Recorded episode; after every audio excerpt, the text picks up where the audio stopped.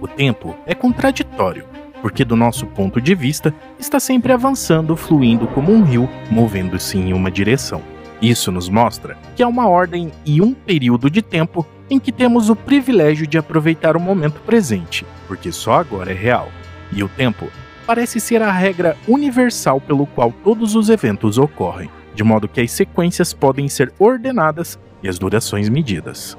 Mas essas propriedades são verdadeiras realidades do mundo físico ou são simplesmente estruturas do pensamento humano?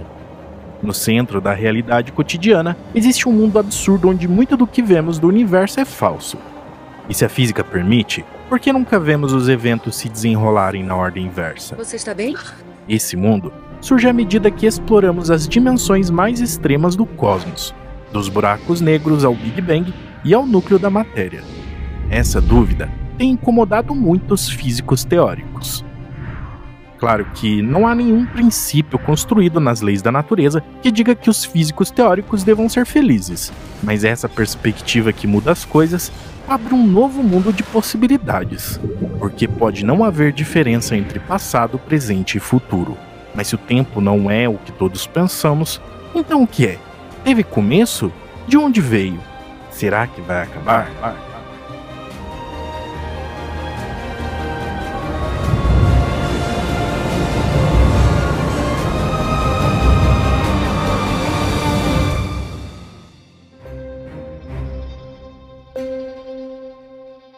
Você acredita em destino? Não muito. Acredito mais na sorte. As pessoas dizem que o tempo voa, que o tempo é dinheiro, a gente perde tempo, mata o tempo, tenta economizar tempo. Mas o que realmente sabemos sobre o tempo? Como um rio, o tempo parece fluir sem parar a todo momento, e o fluxo do tempo sempre parece estar em uma direção, e essa direção é o futuro.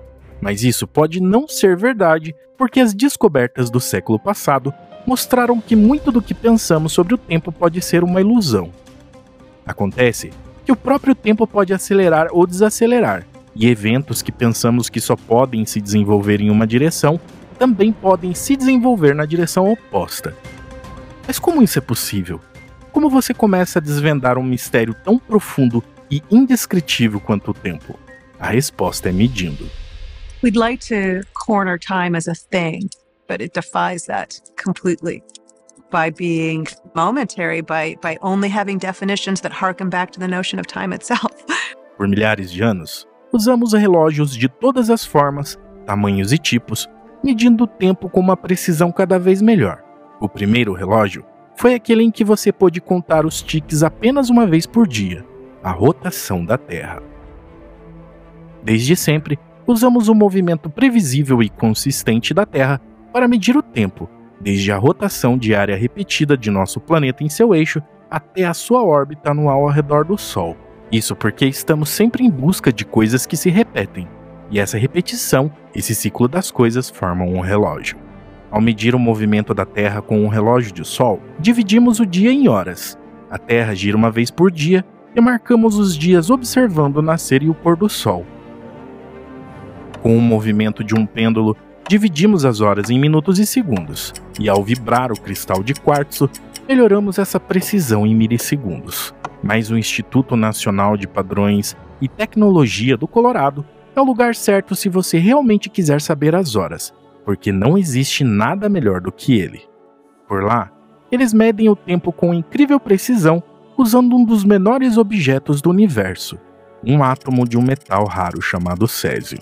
Como os átomos têm uma frequência natural e qualquer coisa que vibre e lhe dê um movimento repetitivo pode ser usado como relógio, faz a frequência de um átomo de césio pulsando o cronômetro oficial do mundo. Quando um átomo de césio é bombardeado com energia, marcará 9 bilhões 192 milhões 631 mil 770 tiques em um segundo. E assim, toda vez que você contar até este número, um segundo se passou. E isso é incrível quando você considera que um relógio padrão ganha ou perde precisão a cada segundo em dois meses, comparando com um relógio atômico, que ganha ou perde apenas um segundo em 100 milhões de anos. Esse tipo de história, em que medimos o tempo e substituímos por algo que pensamos ser mais preciso, tem sido parte do processo de reforma da física por centenas de anos. Atoms have a natural frequency, and anything that vibrates, that that is giving you repetitive motion, can be a clock. The frequency mm. at which the cesium atom ticks is the official timekeeper for the world. Podemos não saber que horas são, mas a experiência da passagem do tempo é parte integrante das nossas vidas. Sempre pensamos no tempo quando lembramos do passado, planejamos o futuro e vivemos nossas vidas no constante tic-tac do tempo. Pai, eu quero ver você de novo. Eu queria dizer que eu escolhi uma carreira que você aprovaria. Eu dediquei a minha vida à exploração espacial.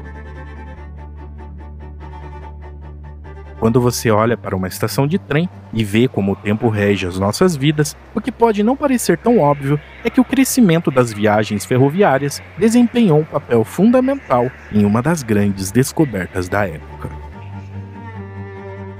Nos primórdios das viagens de trem, o tempo era um problema único. Naquela época, cada cidade estabeleceu seu próprio tempo particular, e ao meio-dia era quando o sol estava diretamente acima de você, e não importava que horas eram em outra cidade. E para complicar as coisas, os trens levariam um tempo da cidade onde começaram a viagem.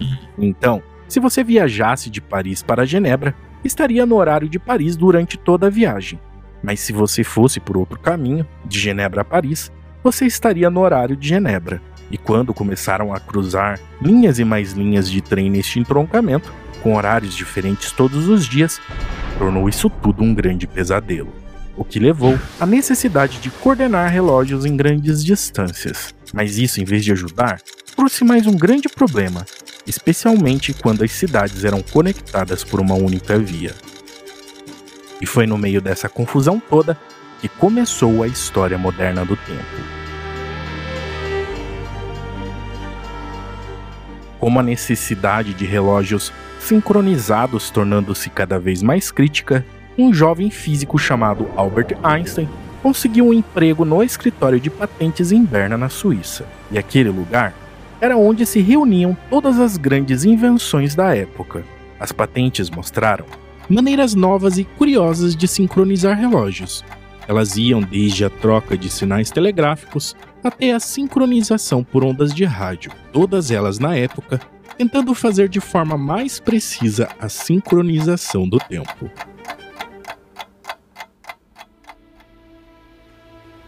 Mas o que muitos não sabiam era que Einstein logo sacudiria o mundo com uma visão radical sobre a natureza do tempo.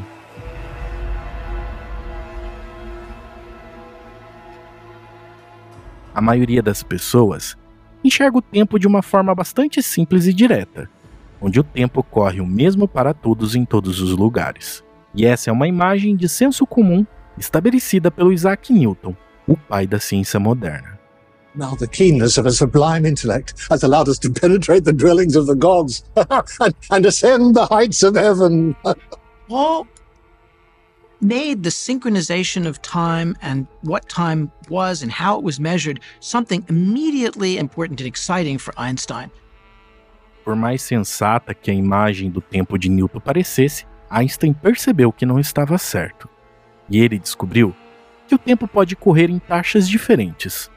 E por mais estranho que pareça, significa que o tempo para mim pode não ser o mesmo tempo para você.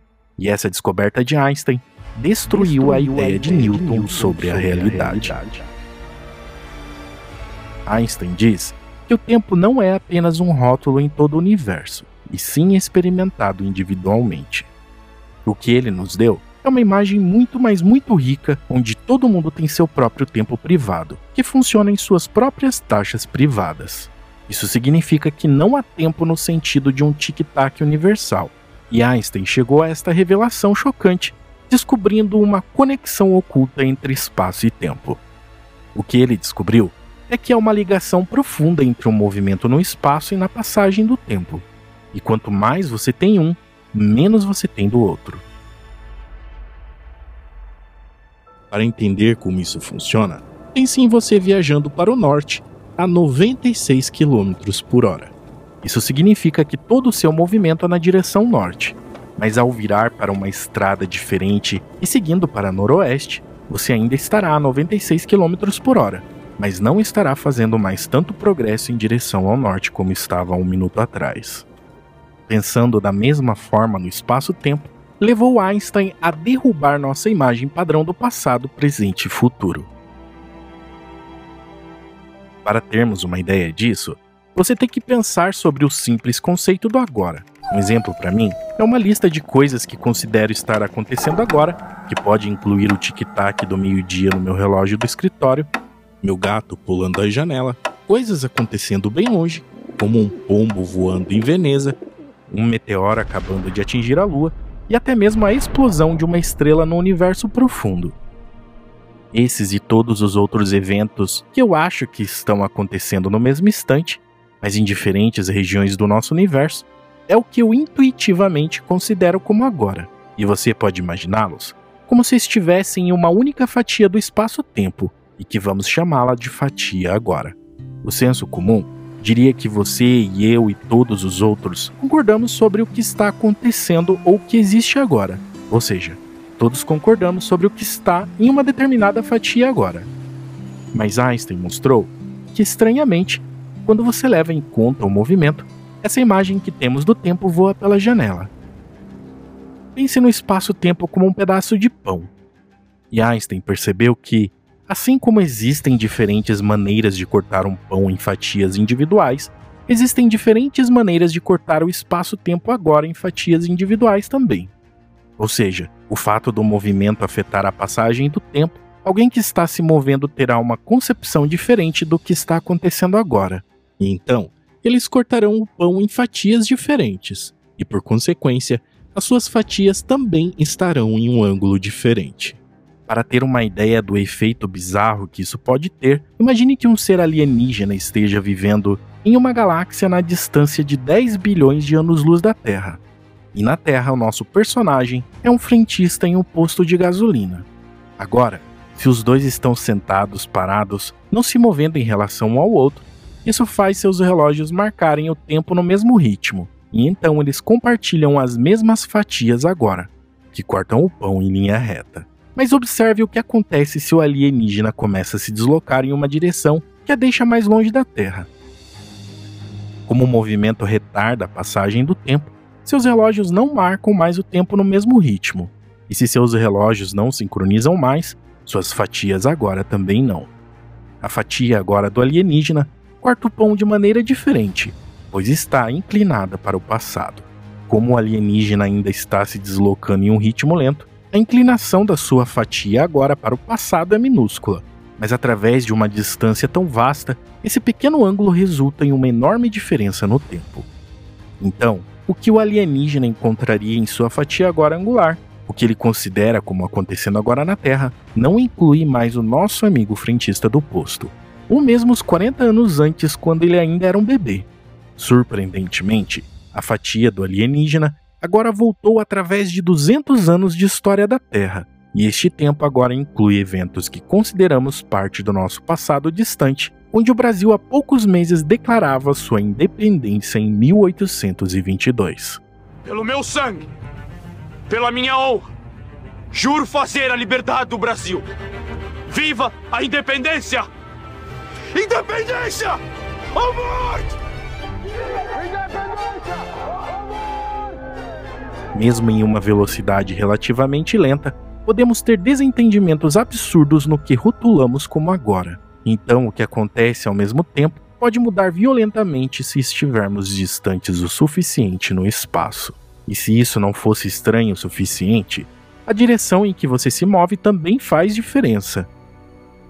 Quando o alienígena passa a se deslocar em direção à Terra, o seu novo fatia agora está voltada para o futuro, e por causa disso, agora inclui eventos que irão acontecer somente em 2222 e talvez se deparando com a tataraneta do nosso amigo frentista.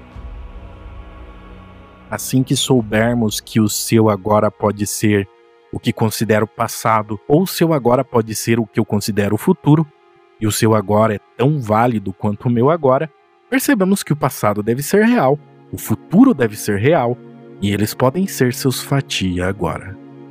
E isso, assustadoramente, significa que passado, presente e futuro são todos igualmente reais e todos eles existem. There's just as much reality to the future and the past as there is to the present moment. The past is not gone and the future isn't non existent. Past, the future, and the present are all existing in exactly the same way. Assim como pensamos em todo o espaço estando lá fora, devemos pensar em todo o tempo estando lá fora também, com tudo que já aconteceu ou vai acontecer existindo.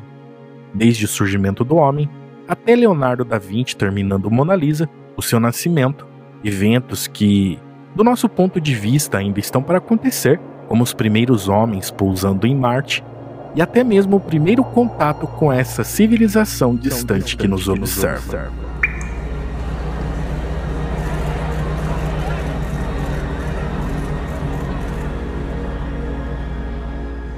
Esta visão ousada, Einstein quebrou um dos conceitos mais básicos de como experimentamos o tempo, chegando até mesmo dizer que a distinção entre passado, presente e futuro é apenas uma ilusão. Por mais persistente que seja, que seja.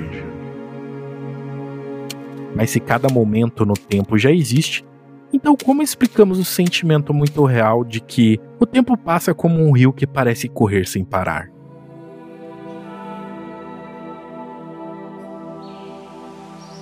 Bom, talvez tenhamos sido enganados e o tempo não flui. Talvez o rio do tempo seja mais como um rio congelado, com cada momento para sempre trancado em um só lugar. E o exemplo mais vívido de como o mundo é tem a ver com esse fluxo de tempo. Toda a nossa experiência do tempo está constantemente presente, e tudo que aprendemos é aquele momento instante, e não há nada nas leis da física que escolhe um agora sobre qualquer outro agora. E é apenas um de nossos pontos de vista subjetivos que parece que as coisas estão mudando, da mesma forma que um filme inteiro existe em um rolo de microfilme, com todos os momentos do tempo já existentes também.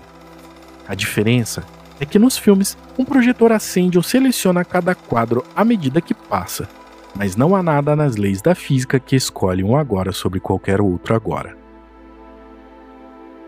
Nossos cérebros podem criar essa impressão, mas na realidade o fluxo do tempo realmente pode ser nada mais do que uma ilusão. Mas se o tempo, como este rio congelado, não flui e todo o tempo está lá fora, é possível viajar para o futuro ou para o passado? A realidade é que ninguém fora de Hollywood conseguiu criar máquinas do tempo ainda. Mas surpreendentemente, a viagem no tempo pode ser possível. E uma maneira de viajar no tempo é fazer uso de uma estranha característica da gravidade. A força familiar que mantém nossos pés no chão pode ter um impacto profundo no tempo. Tá, mas e como a gravidade pode ser usada para fazer uma máquina do tempo? As teorias de Einstein mostram que a gravidade, como um movimento, pode afetar o tempo. E isso é como se a gravidade pudesse puxar o tempo, retardando sua passagem. E quanto mais forte é a atração gravitacional, mais o tempo desacelera. Aqui na Terra, o efeito é muito pequeno para ser notado, mas ainda é muito real. Comparando alguém que mora no último andar de um arranha-céu com alguém que vive no térreo, experimenta o tempo passando um pouco mais devagar, porque a gravidade é apenas um pouquinho mais forte perto do solo. Mas se você pudesse viajar para um buraco negro, o efeito na gravidade no tempo seria enorme. Formado quando grandes estrelas colapsam sobre si mesmas, os buracos negros têm imensa atração gravitacional, milhões e até bilhões de vezes mais fortes do que os da Terra. E se alguém observar você viajando perto de um buraco negro, eles veriam o tempo para você desacelerar dramaticamente.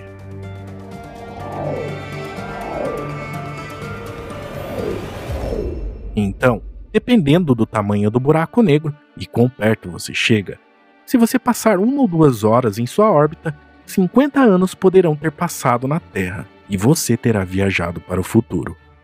Isso quer dizer que quando você voltar, vai se encontrar no futuro, onde todas as outras pessoas terão mais 50 anos. mas você terá envelhecido apenas algumas horas. Mas e as viagens no tempo para o passado? Bem, isso pode ser possível também, usando algo previsto pelas equações de Einstein, conhecido como buraco de minhoca. Se existirem mesmo esses buracos de minhoca, eles seriam como atalhos através do espaço-tempo, com imensos túneis que ligam não apenas um lugar ao outro, mas também um momento com o outro, onde um buraco de minhoca se conectaria com uma parte no espaço-tempo para outra parte espaço-tempo, que é um momento anterior, como uma espécie de sistema de metrô através do tempo. Mas o verdadeiro problema com a viagem no tempo para o passado é que as coisas ficariam extremamente confusas muito rapidamente. Pois imagine se eu mudasse algo sobre o meu passado, como impedir que meus pais se encontrassem, isso significaria que eu nunca nasceria. Então, se você viajar para o passado, não poderá mudar as coisas que sabemos que são verdadeiras sobre o passado, porque já aconteceram. Outro problema é interessante pensar porque não fomos invadidos por turistas do futuro, então provavelmente é seguro supor que a viagem no tempo para o passado simplesmente não é possível, pelo menos não ainda. Mas como a matemática ainda não a descartou, não podemos descartar totalmente a viagem no tempo ao passado.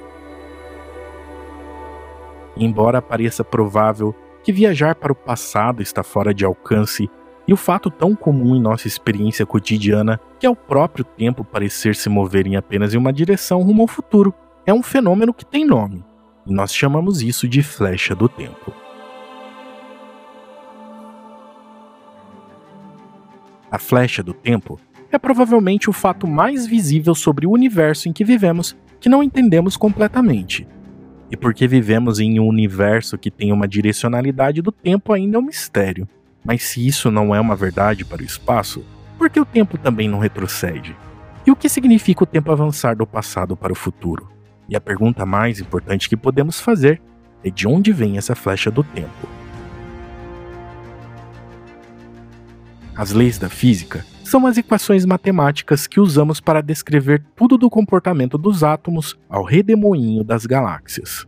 Concebidas e confirmadas através de séculos de observação e experimentos, surpreendentemente, não há nada nas leis da física que diz que os eventos devem se desenrolar através do tempo, e tudo o que é preciso fazer é inverter as velocidades de tudo. Mas por que nunca observamos isso no nosso cotidiano? Deve ser porque algo está faltando em nosso entendimento. Entendimento. Entendimento.